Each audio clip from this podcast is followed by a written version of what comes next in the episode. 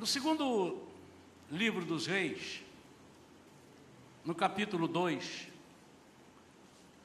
nós vamos ler alguns versículos, do 8 a 11, e depois nós vamos passear um pouquinho, tanto no primeiro livro dos Reis, como também no segundo, vamos dar um passeio em Josué, e eu creio que Deus tem algo tremendo para nós.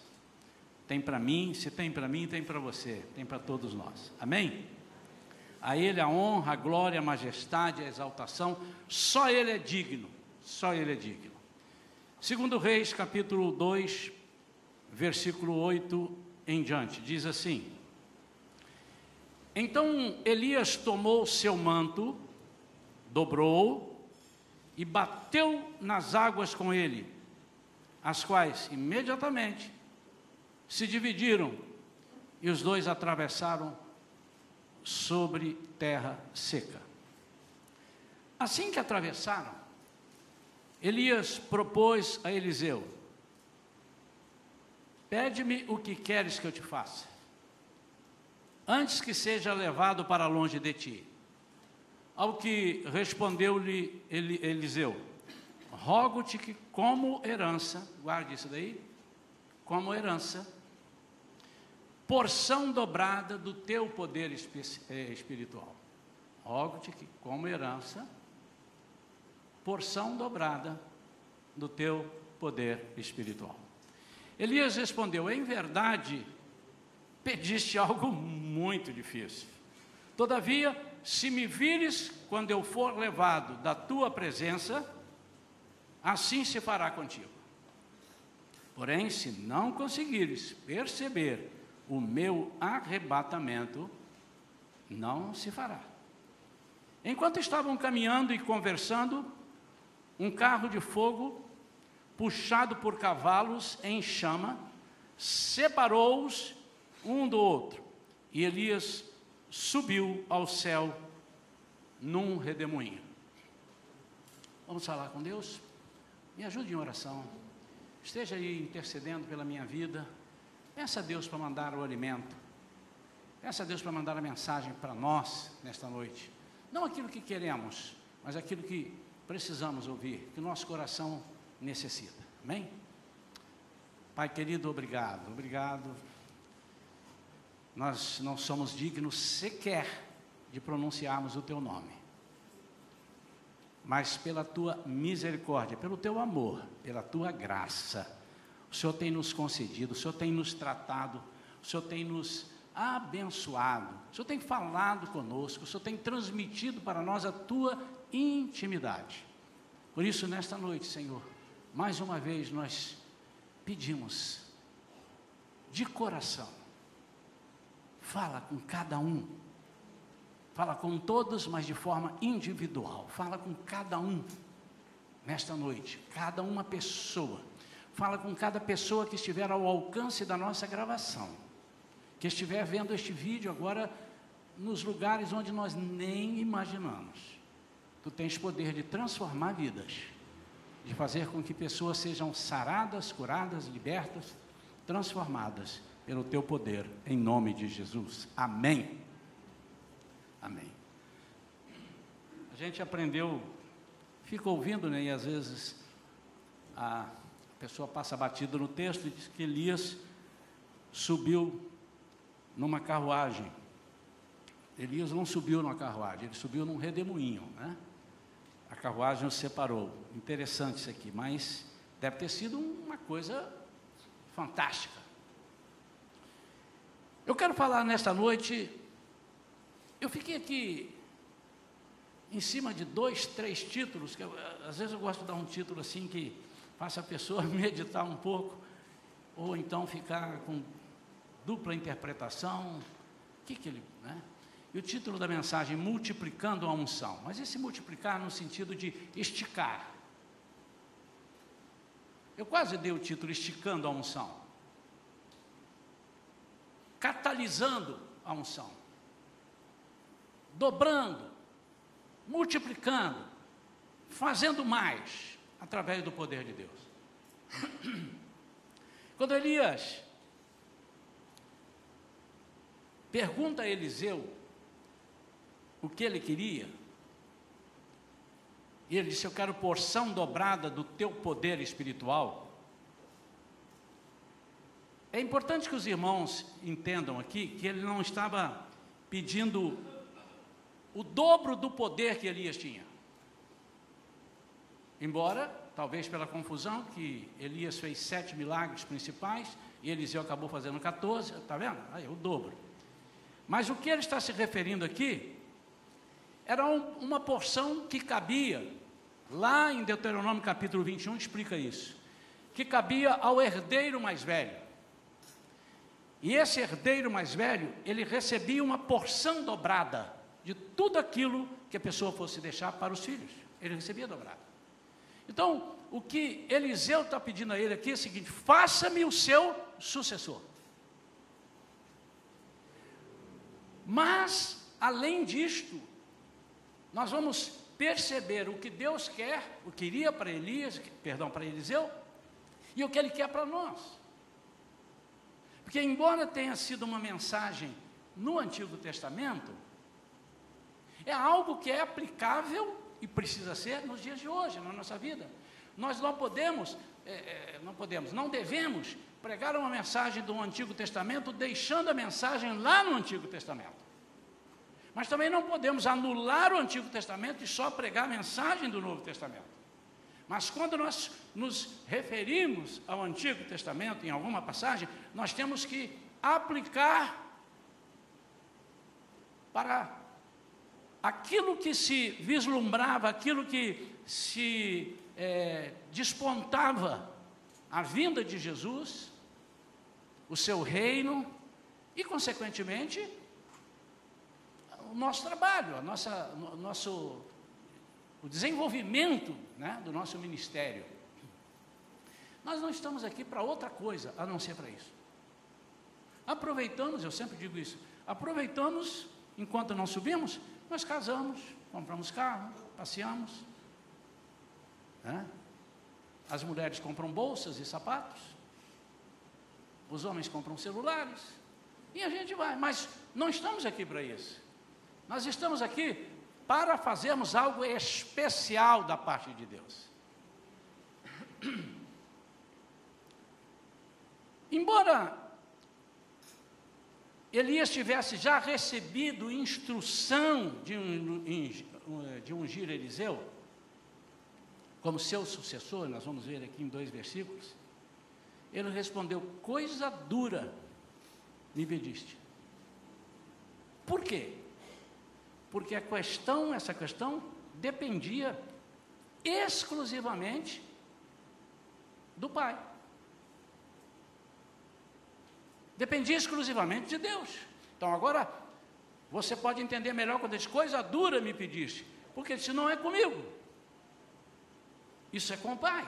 E se ele assim achar, e ele disse: Olha, se você perceber o meu arrebatamento, ou seja, se você perceber todo o contexto, você receberá. Mas se você não perceber, você não receberá. E Deus confirmou Eliseu. Nós sabemos, temos a história. Deus confirmou Eliseu como sucessor de Elias, ao permitir que ele visse a partida de Elias. Então Eliseu contemplou Elias sendo levado por um redemoinho, e ele contemplou aquilo, e Deus permitiu que acontecesse isso. Quando foi que Deus falou com Elias que ele iria ungir a Eliseu? Quando Elias estava macambúzio, sorumbático, irmãos visitantes, Shalom é cultura também, viu? Enfiado numa caverna, depois de um grande sucesso, de ter orado e ter descido fogo do céu, queimado o altar, uma mulher disse: Eu vou fazer com você a mesma coisa que você fez com os profetas. Ele vazou e foi esconder na caverna. E estava lá: Quero morrer, ninguém me ama, ninguém me quer. E a impressão, cada dia que a gente estuda mais isso, a gente compreende. A impressão que tenho, Deus, assim: olha só, não, eu, eu nem comecei como é que terminou. Nós vamos continuar isso aí. E não fica assim achando que você, porque ele dizia, sou o único. Todo mundo é, foi adorar os outros deuses, se prostrou. Eu fui o único, eu estou aqui, agora estão querendo me matar. Ele disse, não. Há sete mil que ainda não dobraram os seus joelhos, estão lá, estou com eles. Mas no capítulo 19, uma das falas, no final, depois que ele comeu, levantou, que deu pão para ele, levantou, o que fazes aí, Elias? Então, Deus fala com Elias. 19 e 19. Elias partiu rapidamente dali e encontrou Eliseu, filho de Safate, que arava com doze juntas de bois adiante dele, e ele estava com a décima segunda. Elias se aproximou de Eliseu, estou lá no capítulo, no primeiro reis, e lançou sua capa sobre ele. Então, deixando os bois, Eliseu correu até Elias e rogou: Deixa-me abraçar e dar um beijo de despedida em meu pai e minha mãe, e então te seguirei. Elias lhe respondeu: Vai e volta depressa. Lembra-te do que fiz contigo. E Eliseu voltou, apanhou a sua parelha de bois e os matou. Queimou o equipamento de arar para cozinhar a carne e a serviu ao povo e eles todos comeram. Depois partiu com Elias, tornando seu assistente e aprendiz. Ainda no capítulo 19, quando ele estava lá se lamentando,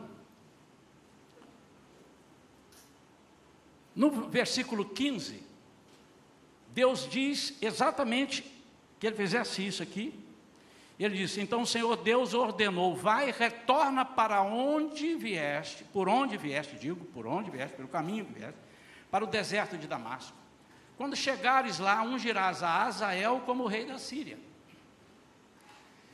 E a Jeú, filho de Ninsi, ungirás rei de Israel. Dois reis. E a Elias, perdão, e a Eliseu, filho de Safate, da cidade de Abel Meolá, ungirás para ser profeta em teu lugar. Irmãos, quando Deus nos chama para fazer alguma coisa, Deus pensa grande. Deus é um Deus de maravilhas.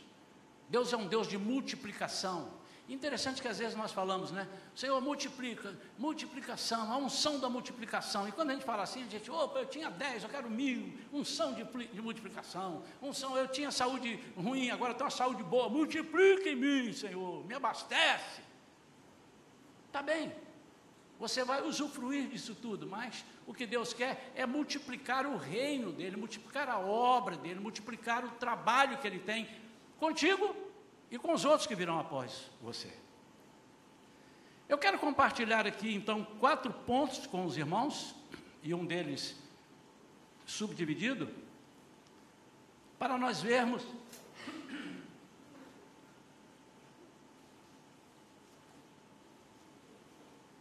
Toda vez que eu vou pregar, eu fico emocionado. Quatro pontos, e nós vamos destrinchar esses pontos para entender essa multiplicação, esse esticar da unção. E você faz parte disso.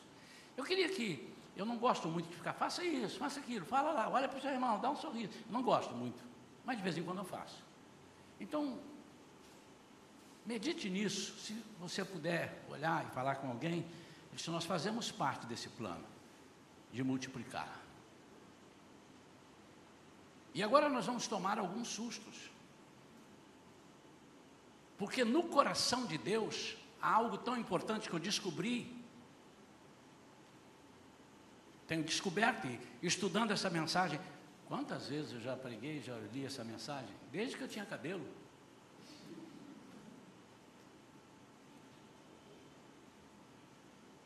E cada dia a gente descobre coisas interessantes. Você vai você vai tomar um susto. O que é que Deus espera de você? Deus não quer que você seja um sucessor. Deus quer que você seja um sucessor que estica, que multiplica. E aquele que vier depois de você, que seja melhor do que você, que multiplica e que estique e que catalise. Primeira coisa, todos nós deveríamos desejar essa porção dobrada da unção dos nossos líderes e das nossas referências. Por que que eu Domingo passado eu preguei aqui sobre perdendo a referência. Morre a referência para nascer a experiência. Lembra disso? Quem estava à noite foi a mensagem da noite. Se você não veio domingo à noite, você tem grátis, entra no YouTube e você vai pegar lá essa mensagem. Morrendo a referência e nascendo a experiência. Falamos em cima daquele texto de Isaías, no ano que morreu o rei Uzias. Então precisou do rei Uzias morrer para Isaías, que já era um profeta conceituado, fazer aquelas grandes coisas que fez a partir da morte do rei Uzias. E ali, quando eu saí daqui do culto, estávamos ainda ali lanchando, Deus falou assim comigo: domingo que vem você agora precisa falar de referência. Naquela mensagem, os irmãos vão se lembrar que eu falava sobre a referência que muitas vezes nós colocamos e são impeditivos na nossa vida. Que nós, para seguirmos a Jesus, para fazermos alguma coisa, nós temos uma referência e fitamos os olhos neles e não largamos dali. E quando essa referência morre, nós podemos sucumbir. Quando essa referência nos é tirada, seja ela, essa referência seja pessoa, sejam objetos, sejam algumas coisas, sejam interesses, são referências, e às vezes nossos pés estão estribados nisso, seja um conhecimento, acadêmico, seja alguma coisa, quando nós nos estribamos demais nisso, nós podemos ser surpreendidos quando elas não existem mais, por alguma coisa, por alguma razão elas nos decepcionam, nos frustram. E falei da referência boa, que nós devemos ter pessoas que são referências. Você lembra de alguém que foi referência para você? Eu lembro, de, já falei isso aqui algumas vezes. Ah, como eu me lembro. Me lembro porque foi um dia desse. Eu era criança, tinha lá meus quatro anos de idade. E então isso foi há tão pouco tempo. E a minha professora da escola bíblica dominical, lá no interior do Espírito Santo, a Nieta. A Nieta, naquela época, já tinha uns cinquenta e poucos anos. Não, certamente não deve estar viva. Dona Antonieta.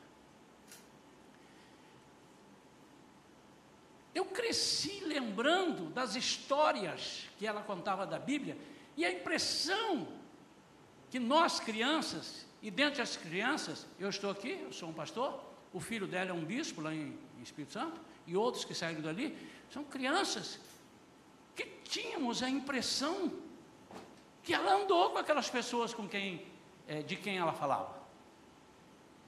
Ela falava com tanta intimidade dos personagens bíblicos que a impressão que nós tínhamos que eles eram vizinhos.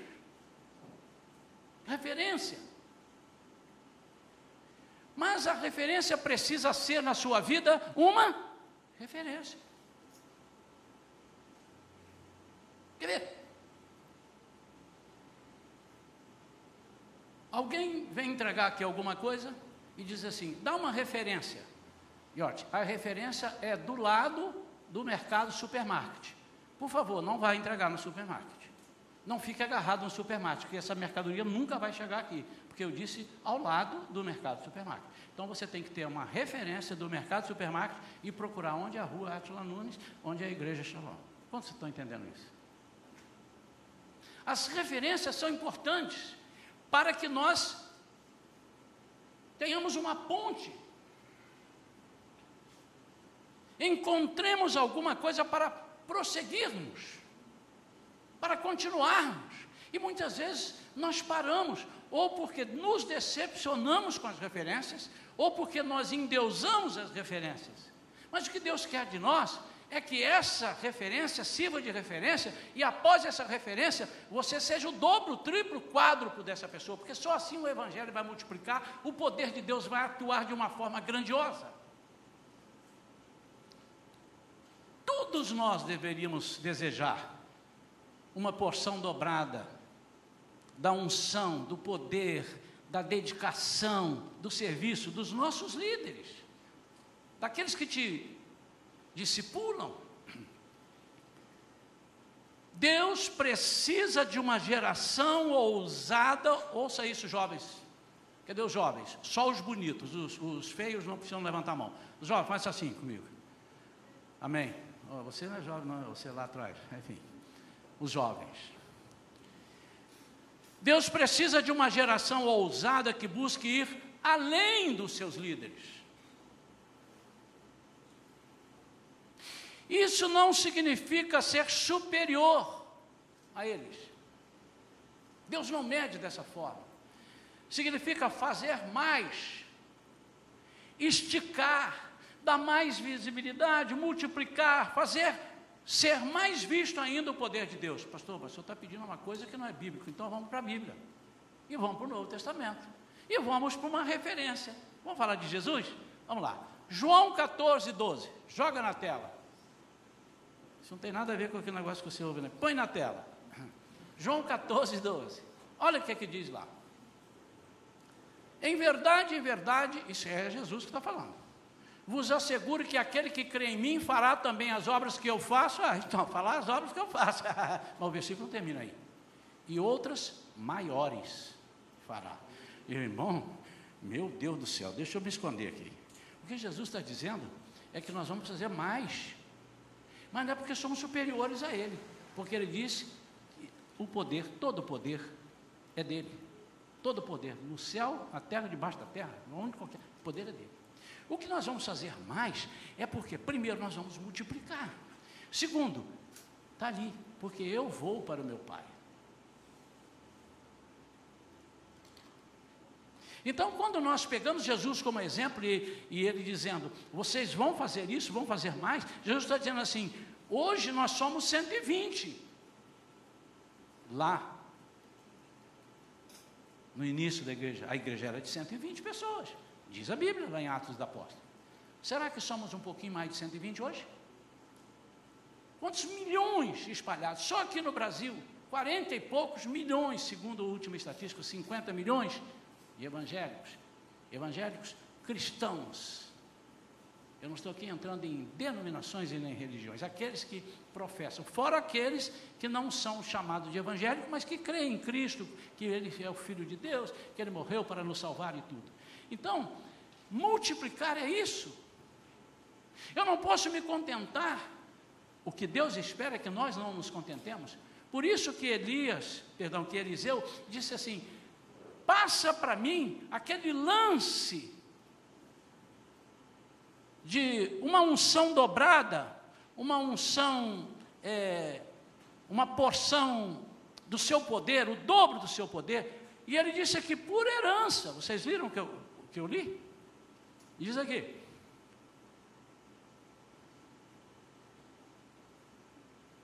Versículo 9. Ao que respondeu Eliseu: Rogo-te. Elias perguntou: O que, é que você quer? rogo-te como herança, rogo-te como herança, porção dobrada de teu poder espiritual. Eu quero ser. Mas é interessante que a boca fala do que o coração está cheio. E Eliseu tinha esse coração. E ele sai dali naqueles versículos que eu li no capítulo 19, os últimos versículos 19, 20 e 21, ele sai dali para ser inicialmente assistente. Ele precisa seguir os passos, são referências, mas ele quer mais. Segunda coisa, a porção dobrada é destinada a pessoas que revelam certos valores que agradam a Deus. Será por que, que eu tenho pedido e não tenho recebido, pastor Isaías? Não sei, eu não vou te julgar, mas será que você está enquadrado aqui nesses revelar certos valores que agradam a Deus? Pessoas que revelam atitudes especiais em suas vidas. Pessoas que revelam atitudes como determinação, disponibilidade, coração ensinável, não a mim, a disponibilidade é a Deus. Perseverança, que estão empenhadas em produzir algo proveitoso para o reino. Em suma, pessoas que tenham visão do reino. O que Deus quer de nós é que nós tenhamos visão do reino. Que nós saiamos da nossa casinha, da nossa mesmice, que aqui é melhor, que eu sou melhor do que aquele, que eu faço isso melhor do que o outro. O que Jesus quer dizer assim: eu faço mais porque Deus me deu para fazer mais, porque Ele tem pressa. E se no passado se salvou aqui mil pessoas, os meus sucessores precisam salvar dois mil, três mil. É isso que Deus quer. Nós não podemos ficar na mesmice. Eliseu estava lavrando a terra com seus bois. E Elias lançou o seu manto sobre ele. Deus não chama ociosos. Deus não chama. E infelizmente, irmãos, é uma triste realidade. As pessoas não compreendem que Deus não quer que você fique à toa 24 horas por dia a serviço dele. Conheci um, um judeu, e alguns irmãos aqui conheceram, convertido a Jesus. E quando ele foi convertido, ele foi curado, deu esse testemunho numa antiga igreja que nós estávamos. E ele disse: Agora eu preciso fazer algo, porque eu não fiz nada. Eu quero recuperar o tempo perdido, eu quero dobrar, eu quero triplicar. Mas esse homem, ele era muito ocupado. Ele era o presidente de uma empresa. Ele não tinha tempo para nada. Ele acordava de manhã, tinha que ler os jornais e tal, e fazer as coisas que tinha ali, programar a agenda dele, ir para o trabalho, e voltava tarde da noite. Mas ele arranjou um jeito. Ele disse: A partir de hoje eu não trabalho mais com o meu carro, eu vou de táxi. E todo motorista de táxi que eu pegar, eu vou falar de Jesus. E segundo ele, e segundo as pessoas comprovaram que conheciam, no fim de um ano, ele tinha alcançado para Jesus mais de 300 pessoas. Você já percebeu que Deus quer usar a sua contabilidade, o seu serviço de contabilidade, o seu serviço de professor, o seu serviço de médico, o seu serviço de profissional liberal, o seu serviço de encarregado de obras de alguma coisa, porque Deus vai te introduzir no lugar que alguns outros não podem ir.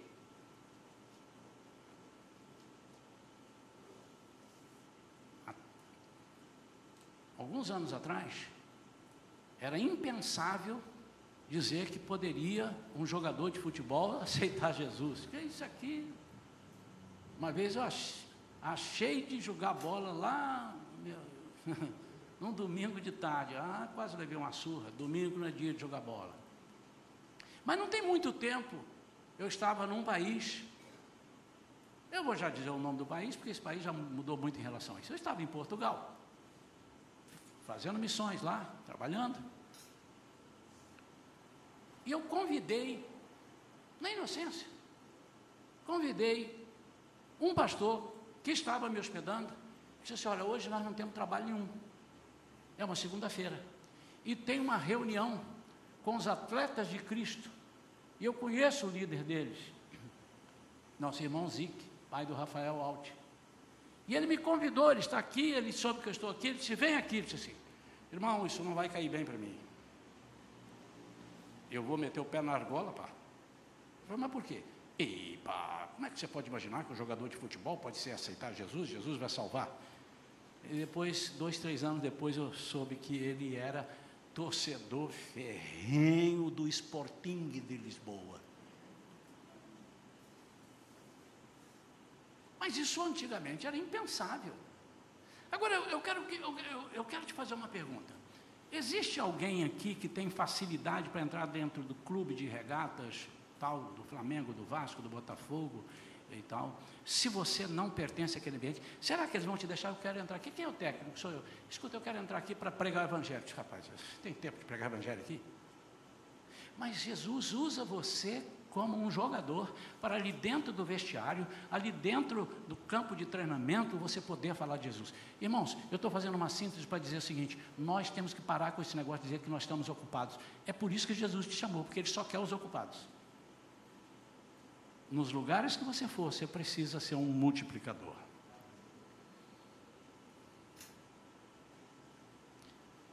Ainda dentro dessa porção destinada a certos a pessoas que têm certos valores, mesmo fazendo as coisas naturais, Eliseu soube discernir a oportunidade sobrenatural. Ele soube discernir. Quando Elias passa e joga e fala para ele, está aqui o meu manto e tal. Ele diz, epa, é aquela oportunidade. Ele estava arando a terra, ele estava com 12 juntas de boi, ele estava segurando uma delas lá, e ele correu e disse: agora, eu não posso perder essa oportunidade. Então, mesmo a gente estando empenhado, fazendo as nossas coisas, trabalhando nas coisas, nós não podemos deixar de discernir as oportunidades que Deus nos dá para nós multiplicarmos o seu poder aqui na terra. Eu quero ouvir um amém bem baixinho. Amém, amém. graças a Deus que o povo. Terceira, porção dobrada é para quem prioriza crescer no reino de Deus. Por que, que você quer porção dobrada? certamente você vai trabalhar em dobro. Porque às vezes a gente diz assim, eu quero porque ele fez sete milagres, eu vou fazer 14. Mas ele teve 14 problemas. Porque milagre é o resultado de um problema sem solução. Ou não? Por isso que chama milagre. Milagre. Eu sou fruto de alguns milagres. Já falei isso aqui. Mas não canso de falar, porque pode ser que alguém não tenha ouvido na, na internet, aqui. Jesus me curou de paralisia infantil, dizendo que me operar e me operou com arame farpado, rasgando a minha perna esquerda que estava paralisada. Aí você disse, ah, isso é troço de maluco. Mas o que é mais troço de maluco? Isso ou ele ressuscitar um defunto quatro dias fedendo? O que é mais maluco? Isso ou ele abrir o mar? Não, mas ele não abriu o mar. Aliás, Conta-se que teve um aluno que falou ah, na escola, ah, porque não sei o que, o professor desengraçando dele falou assim: é, você está por fora. É porque naquela altura do ano o mar baixava, ficava um palmo só de água, eles passaram ali. Então o milagre foi maior, porque morreu todo mundo em palmo d'água. Os egípcios morreram todos em um palmo d'água. O milagre foi maior. Aí o professor não sabia mais o que dizer. Mas eu creio nessas coisas assim, doidas. Pastor, mas o senhor crê, mas isso não é bíblico. Não é. Não é. A Bíblia diz: Deus fez as coisas loucas deste mundo para confundir as sábias. Fez as que não são para confundir as que são. segura aí a bola. A porção dobrada é para quem prioriza crescer no reino de Deus, mas não é crescer no sentido de você ser reconhecido como o tal bambambam, bam, bam, o rei da cocada preta. Não. É crescer no sentido de ser honrado por Deus. E sempre que você fizer, a glória dele precisa aparecer, não você. Então deixou ele os bois, está lá no 1 Rei 19. Era um trabalhador, mas ele não era escravo do trabalho. Seu coração sabia pesar bem as chances que Deus estava dando. Será que eu sirvo um Deus que quer que eu faça as coisas para Ele? Eu não estou me referindo aqui só a trabalhar na igreja, porque às vezes você trabalha na igreja e está desviado de Deus, como eu expliquei hoje. A época que eu me desviei de Jesus, eu nunca desviei da igreja, nunca fui chamado num gabinete, nunca fui cortado do hall de membro, nunca. Mas eu me desviei de Jesus na época que eu trabalhava mais dentro da igreja. Mas eu não estou me referindo a trabalhar só na igreja, fazer e tal, mas é aqui. E às vezes as pessoas, ontem eu estava conversando com a minha esposa, interessante, algumas pessoas falam, ah, mas a igreja, não, não precisa e tal. Eu chego, irmão, deixa eu te fazer uma pergunta. Rasa. Quem sustenta os missionários no mundo inteiro? A igreja. Ou as igrejas. Onde você consegue ver tantos testemunhos? As pessoas contando, eu fui curado, eu fui liberto, e a igreja segurou. Na igreja. Mas eu não quero me referir a isso apenas, eu quero me referir a você ser usado em todos os lugares. Onde você puser a planta do seu pé, tem que ser a sua terra. Onde você puser a sua mão, tem que ser abençoado. Você tem que fazer a diferença. É preciso que as pessoas digam: tem alguma coisa diferente aqui.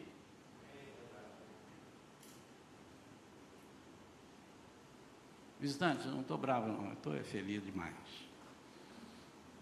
Ele não era escravo, e quantas oportunidades nós já, já perdemos, porque somos escravos, às vezes, do nosso trabalho.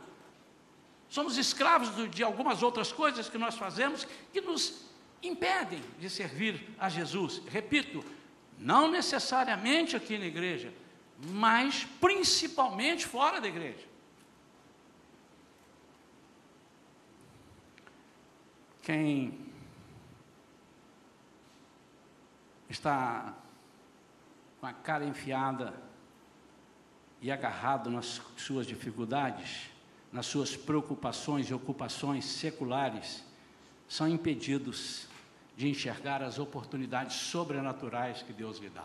Aconteceu, estou lembrando aqui agora, eu era gerente de um banco lá em São Paulo. E esse banco, ele era muito forte em caderneta de poupança. E naquela época, uh, alguns irmãos aqui mais antigos vão lembrar, a caderneta de poupança não é como hoje. Hoje, qualquer dia, você coloca lá, todo dia você abre uma conta. Não, aquela era nos primeiros cinco dias do trimestre, janeiro, abril, julho e outubro, ela rendia juros e correção, você tinha que sacar dentro daqueles cinco dias. Se você não sacasse, você perdia tudo do trimestre. Então, quando chegava nos cinco dias, era um negócio de louco, de muita gente. E aí, a agência que eu trabalhava, no centro de São Paulo, ali bem. dava um movimento estúpido e nós estávamos avaliando como é que podia fazer para melhorar aquilo ali. E eu, na minha santa inocência, novo ainda, fui para lá, eu era o gerente da agência, e de repente os meus diretores estavam visitando as agências para saber como é que estava se comportando aquele fluxo. E ele me pega, eu estou lá no balcão, numa velocidade, eu tinha, já tinha passado por outros setores da empresa, pá, pá, pá, posso aqui, pá, e a recepcionista ali junto, e o caixa e tal, e eu estou matando a pau. e os diretores estavam lá. E tinha um que tinha um cachimbão, paletó traspassado, paulista, quatro centão, aquele cara assim. Boníssimo, fumando cachimbo e me olhando e rindo de mim. E eu falei, arrebentei, você promovido é hoje. Quando deu uma, uma folga, esvaziou, ele me chamou no canto e falou assim, Zazá, vem cá. Ele me chamava de Zazá. Zazá, vem cá. Enquanto você está aqui com a cara enterrada no balcão, você não está vendo os problemas que estão acontecendo dentro da igreja. Você é gerente. Você está perdendo a oportunidade de ver alguém, ele tinha gente ele querendo encerrar a conta e a recepcionista não conseguiu demovê-lo. É para isso que você é o gerente. Você chega lá conversar. Então, se você. Ah, mas eu. Mas você é para algo mais. Você é o gerente. Então você pode ajudar, mas você precisa fazer as coisas que os outros não podem fazer. Então, amados, às vezes nós estamos ali dando um duro, somos é, envolvidos com tanta coisa que não percebemos Jesus dizer: Fulano, me chamou, Fulano, terceiro, não sou eu que estou te chamando, Eli, não sou eu que estou te chamando, ah, só se for, hein? Se chamar de novo, você fala: Fala, Senhor, que o teu servo ouve. Aí Samuel, fala, Senhor, que o teu servo ouve. Ele reconheceu. Então, às vezes, nós estamos assim, irmãos. Vocês estão entendendo que eu estou pedindo para vocês não largarem o emprego? Vocês estão pedindo que eu estou. É, vocês não podem relaxar, vocês têm que honrar, façam tudo. Mas não é só emprego, todas as outras coisas que podem te empanar a visão, ofuscar a visão das oportunidades que Deus te dá. Então, quem não está disposto a correr atrás de um crescimento espiritual, ficará sempre na mediocridade.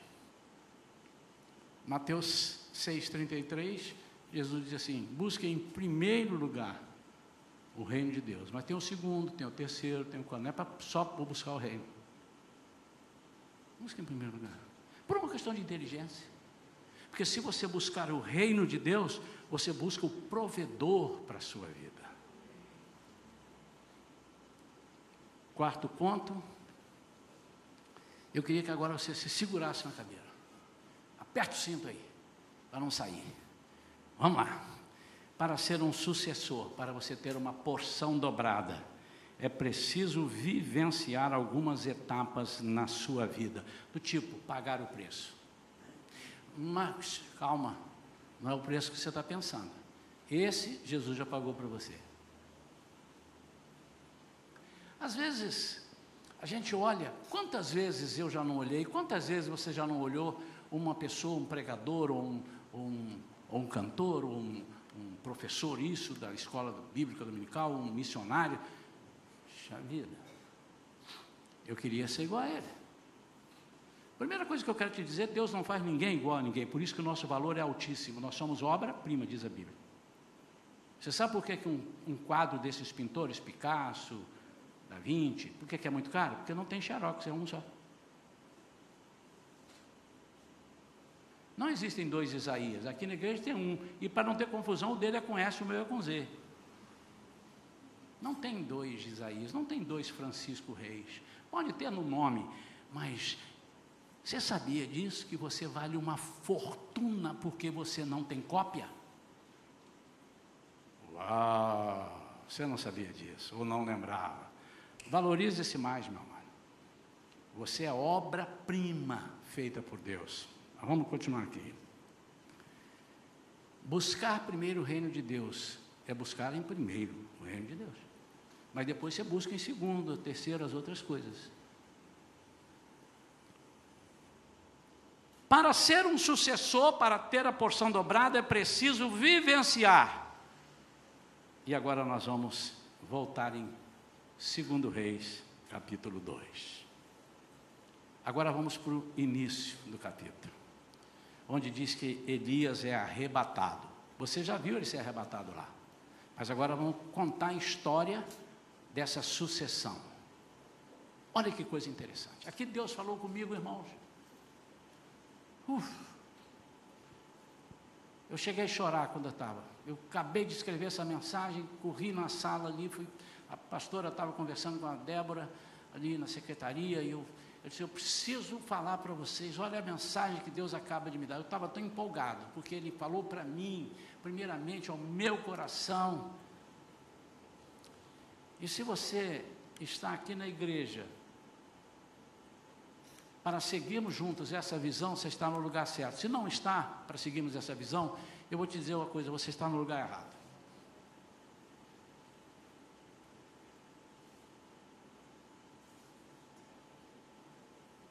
Essa é a história, capítulo 2. Essa é a história de quando o Senhor levou Elias aos céus em meio a um redemoinho. Elias e Eliseu saíram de Gilgal. Versículo 2: E no caminho ordenou-lhe Elias: Aguarda aqui mesmo, porque Iavé, o Senhor, está me enviando a Betel. Fica aqui, eu vou a Betel. No entanto, Eliseu respondeu: Tão certo como você vive, perdão, tão certo como vive Yahvé o Senhor, e como tu vives, não te deixarei. E por isso desceram juntos para Betel. O que é Betel? Você sabe a tradução de Betel? O que é Betel? A casa de Deus. Elias disse: Eu vou para a casa de Deus. É como se ele estivesse dizendo. Quero fazer essa comparação, essa analogia. Fica aqui porque eu vou para a casa de Deus. Ele disse: Não, se eu quero uma porção dobrada, eu quero ir para a casa de Deus. E o que significa Betel, casa de Deus? Significa lugar de encontro com Deus. Lá em Gênesis capítulo 28, foi ali que Jacó foi ele que deu esse nome. Esse lugar será chamado Betel, porque aqui eu me encontrei com Deus. Foi ele que colocou, depois de ter deitado a sua cabeça numa pedra, como o travesseiro fosse, e teve uma visão maravilhosa, uma escada, e subia e descia. E Deus falou com ele tremendamente, por isso aquele lugar é chamado lugar de Deus, casa de Deus é lugar de promessas de Deus para a posteridade. Se você quer ser alguém, um sucessor, um multiplicador, você precisa estar dentro e no centro das promessas de Deus para a posteridade. Gênesis 28, versículo 13. Gênesis 28, versículo 13.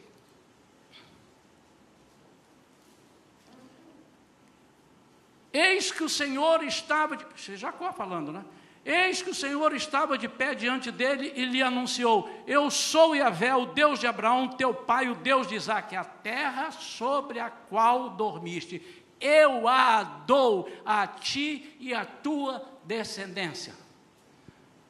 Para você ser um sucessor, para você ser alguém importante no reino de Deus, você precisa ter no seu coração o desejo de tomar posse das promessas de Deus. Mas além disso, Betel é lugar de segurança. Olha o versículo 15. Ele diz assim: Eu estou contigo, ele continuando falando com Jacó, e te guardarei em todo lugar aonde fores, e te reconduzirei a esta terra, porque não te deixarei enquanto não cumprir eu tudo o que eu te prometi.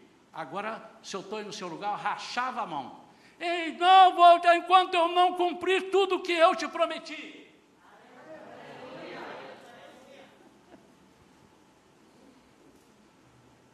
Foi Jacó que deu esse nome. Primeira coisa, primeira atitude que nós temos que fazer, além daquilo tudo que Deus encontrou em nós, agora é a nossa parte. Eu preciso ir eu preciso estar num lugar. E quando eu digo a casa de Deus, irmãos, eu não estou falando aqui as quatro paredes da igreja Shalom. Eu estou falando de um encontro verdadeiro. Até parece que essa mensagem é sequência de manhã, né? Pois pode ter certeza que tem o link.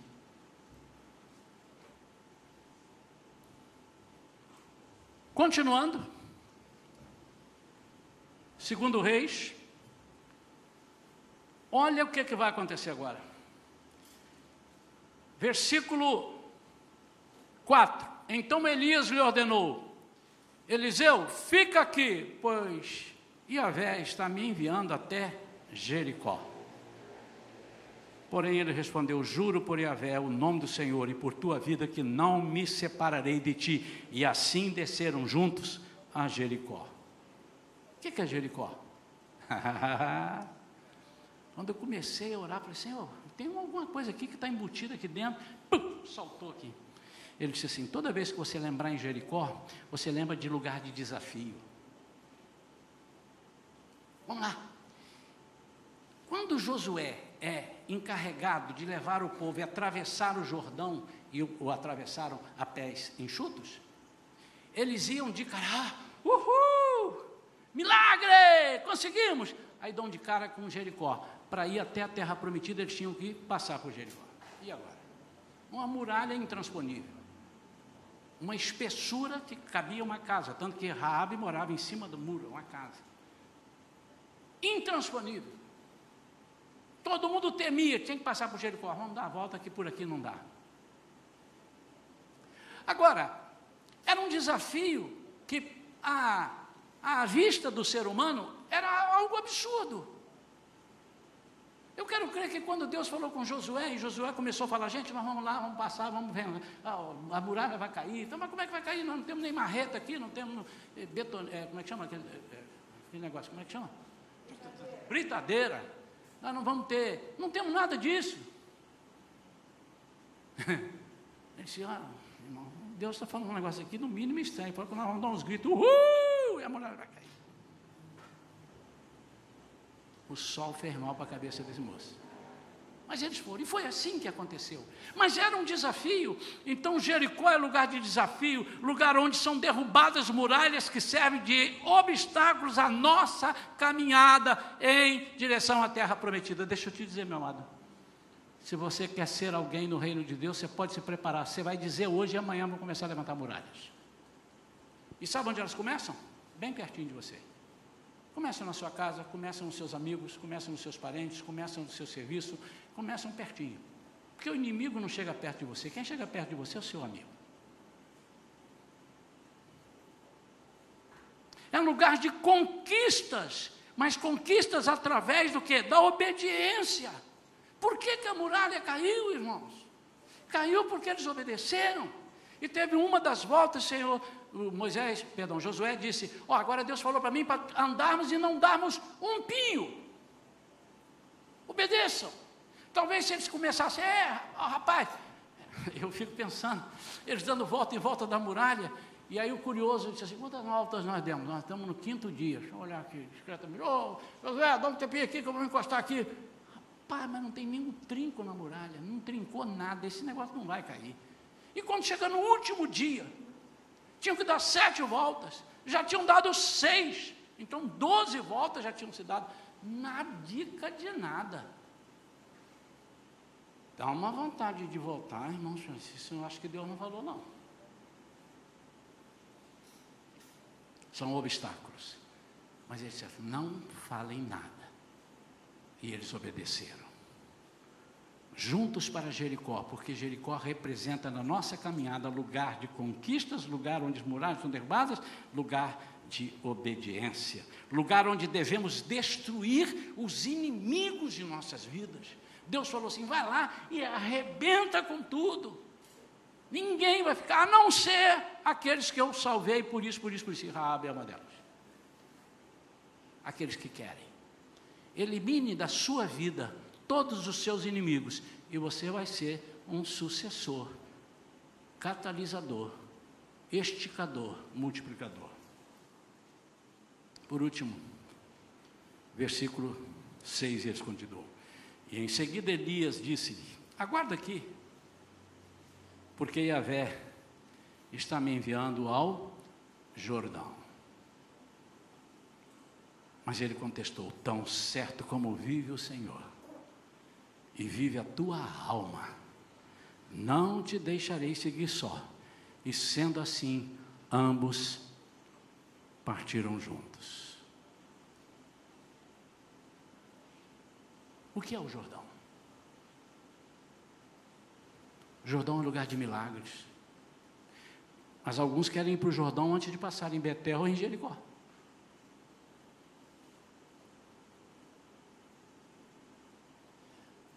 Irmãos, o ser humano é tão ávido por milagres que se eu colocar uma faixa aqui amanhã, segunda-feira, que não é dia de culto, vai aparecer alguém aqui que vai fazer milagres. Quem tem, quem tem, é, quem não tem dinheiro vai ter dinheiro, quem não tem dente vai ter dente, quem tem está faltando sapato vai ter sapato, quem tem câncer vai deixar de ter imediatamente. Irmãos, nós vamos ser punidos pela prefeitura, porque vai encher isso aqui de uma tal forma.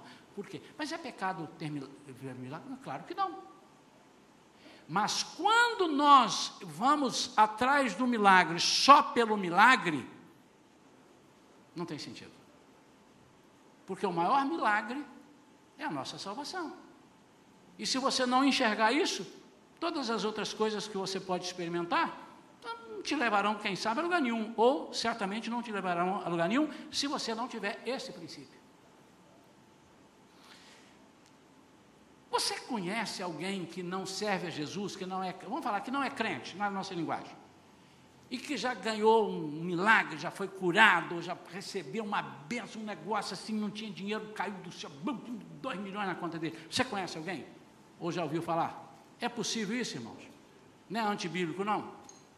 Mas isso quer dizer que ele ganhou a salvação? Não. Porque Deus tem uma coisinha chamada misericórdia e bondade. E a Bíblia diz que a misericórdia do Senhor é a causa de não sermos consumidos, e diga mais, que renova-se a cada manhã.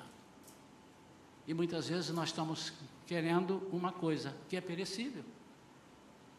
Não é, não, não, não, não, não. Mas muitas vezes nós queremos o milagre, nós queremos a solução antes de passarmos pelo processo. E quando nós passamos em Betel, quando nós passamos em Jericó, nós deixamos muitas coisas. E às vezes em Jericó nós temos que lutar muito e quase ficamos no meio do caminho. Foi o que aconteceu com Acã. E Deus falou: não tirem de nada de lá. E ele, quando viu umas capas da Babilônia muito bonitas, devia ser realmente uns tecidos, ele pegou e levou: Isso aqui não vai fazer falta para ninguém. E levou para casa e jogou debaixo do tapete, guardou lá, escondeu.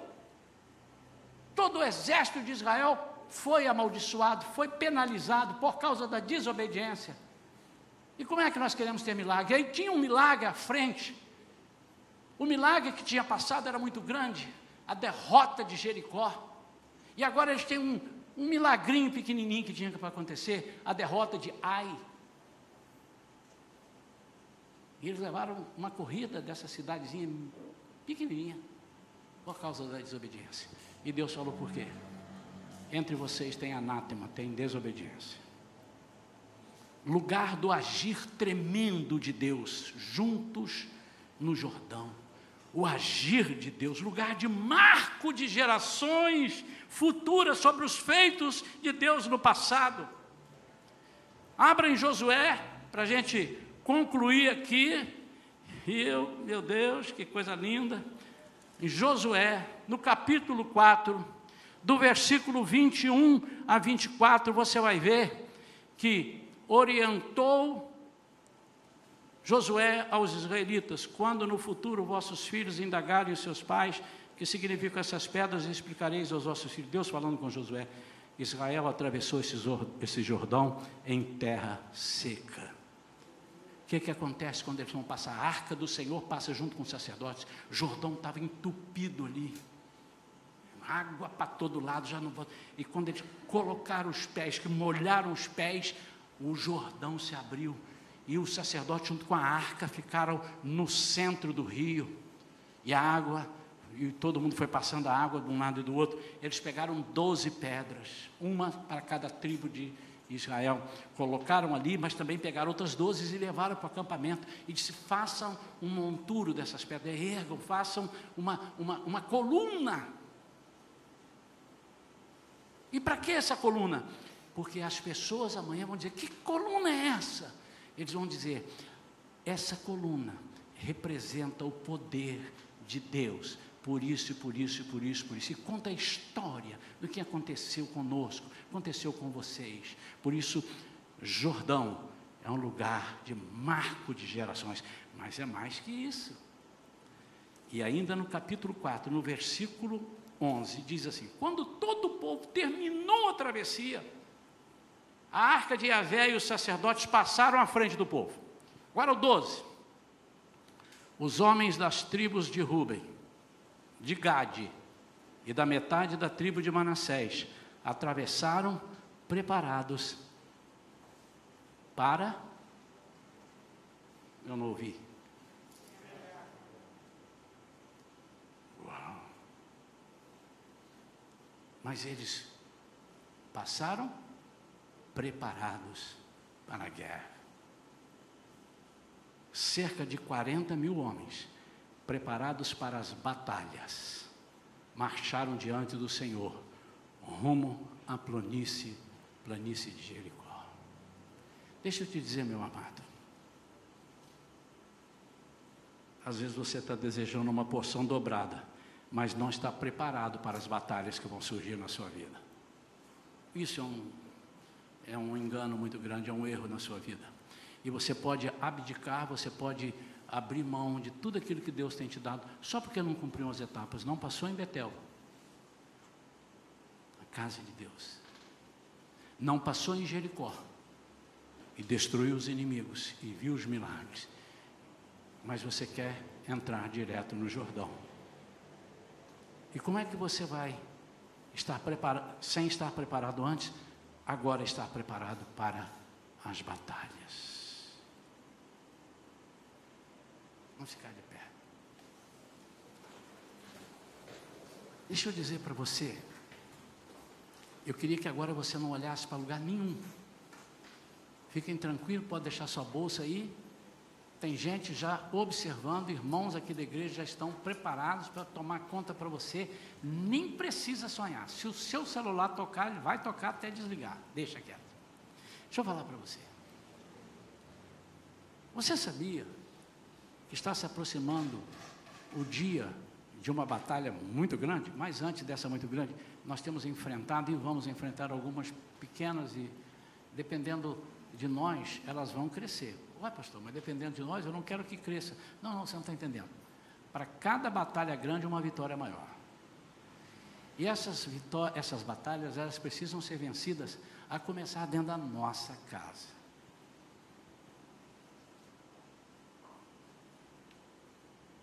Dentro da nossa casa. Inicialmente o inimigo ficava do lado de fora. Se você estudar as cartas, as sete cartas de Apocalipse da igreja, Cristo às igrejas de, da Ásia Menor, você, ver que, você vai ver que as três primeiras eram palavras de Deus sobre aquilo que estava ali fora, na cidade, nos arredores. Quando o diabo percebeu que ele não conseguia, ele veio para dentro da igreja. A partir da quarta casa, quarta, ele vem para cá. Ele vem para nós. Quando ele percebe que ele não está conseguindo, ele tenta entrar dentro da sua casa.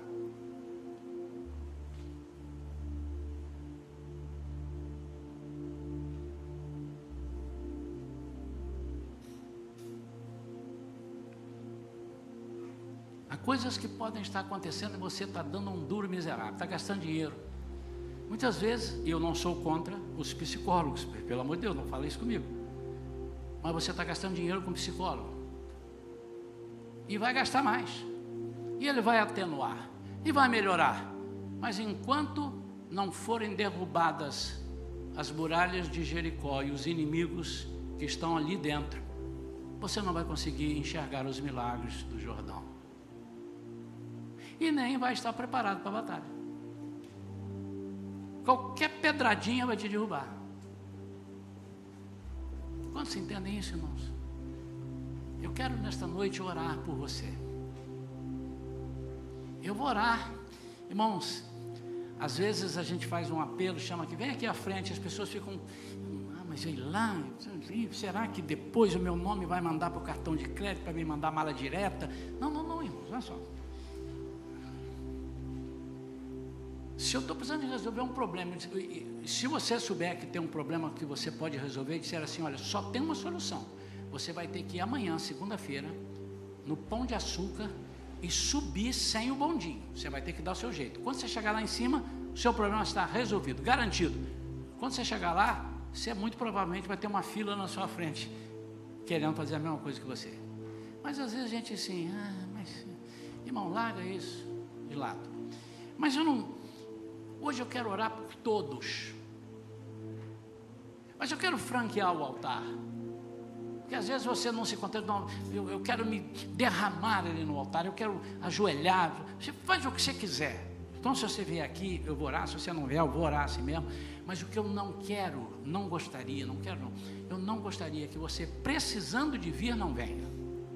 Não faça isso. Não cometa esse, esse engano. Mas eu quero orar pela sua família, pela sua casa.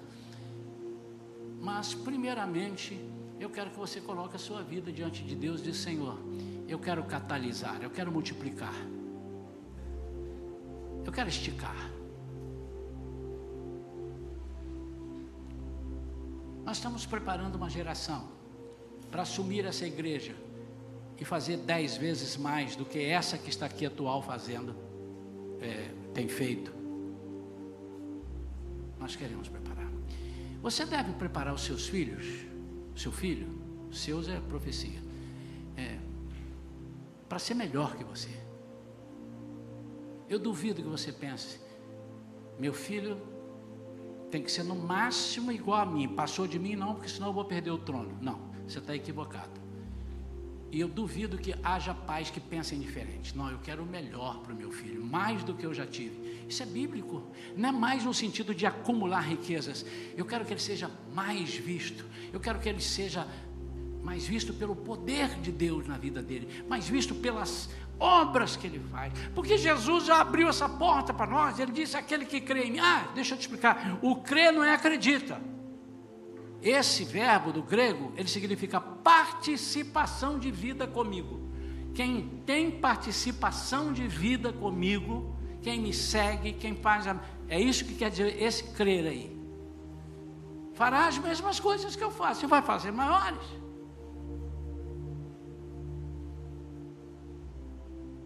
Sabe por que talvez alguns filhos estão precisando de o psicólogo e os pais já estão entregando para os vizinhos, entregando para os outros tomarem conta, entregando para a televisão, entregando para o celular, porque nós não estamos ministrando uma unção dobrada sobre a vida deles.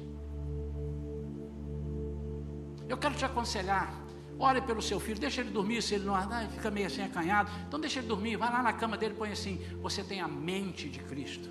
Põe a mão na cabeça dele. Faça isso todo dia. Você tem a mente de Cristo. Eu profetizo, você tem a mente de Cristo. Vai-se embora toda desobediência, ou eu não me chamo Isaías Mendes. Você tem a mente de Cristo, ele vai deixar de pensar, pensar raso, pensar coisas promíscuas. Você não vai precisar de ficar preocupado. O que é que meu filho está vendo? Entra ali, prende dali, porque o Espírito Santo vai cuidar disso. Ou, se você não crê nisso, irmão, eu te aconselho, vá seguir o outro Deus. Que esse não é capaz de fazer, então vai pegar um outro Deus aí.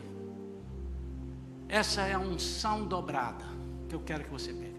Que você, agora eu vou orar.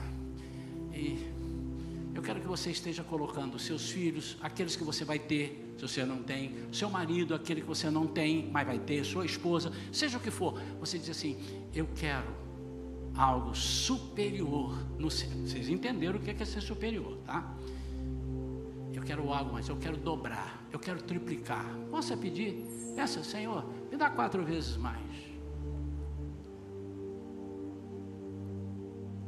Se alguém que deseja vir ao altar, pode vir. Se não deseja, não vem.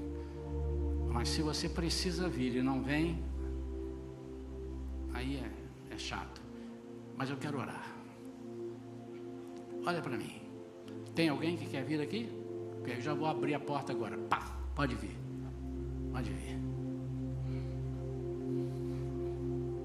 Pode vir. Eu vou dar espaço para as pessoas virem. Eu vou orar por todos, mas eu quero você vai entender a presença do altar. Você vai estender a força do altar de Deus. Vem cá. Se você está aqui e seu marido ou sua mulher também está aqui, eu queria que o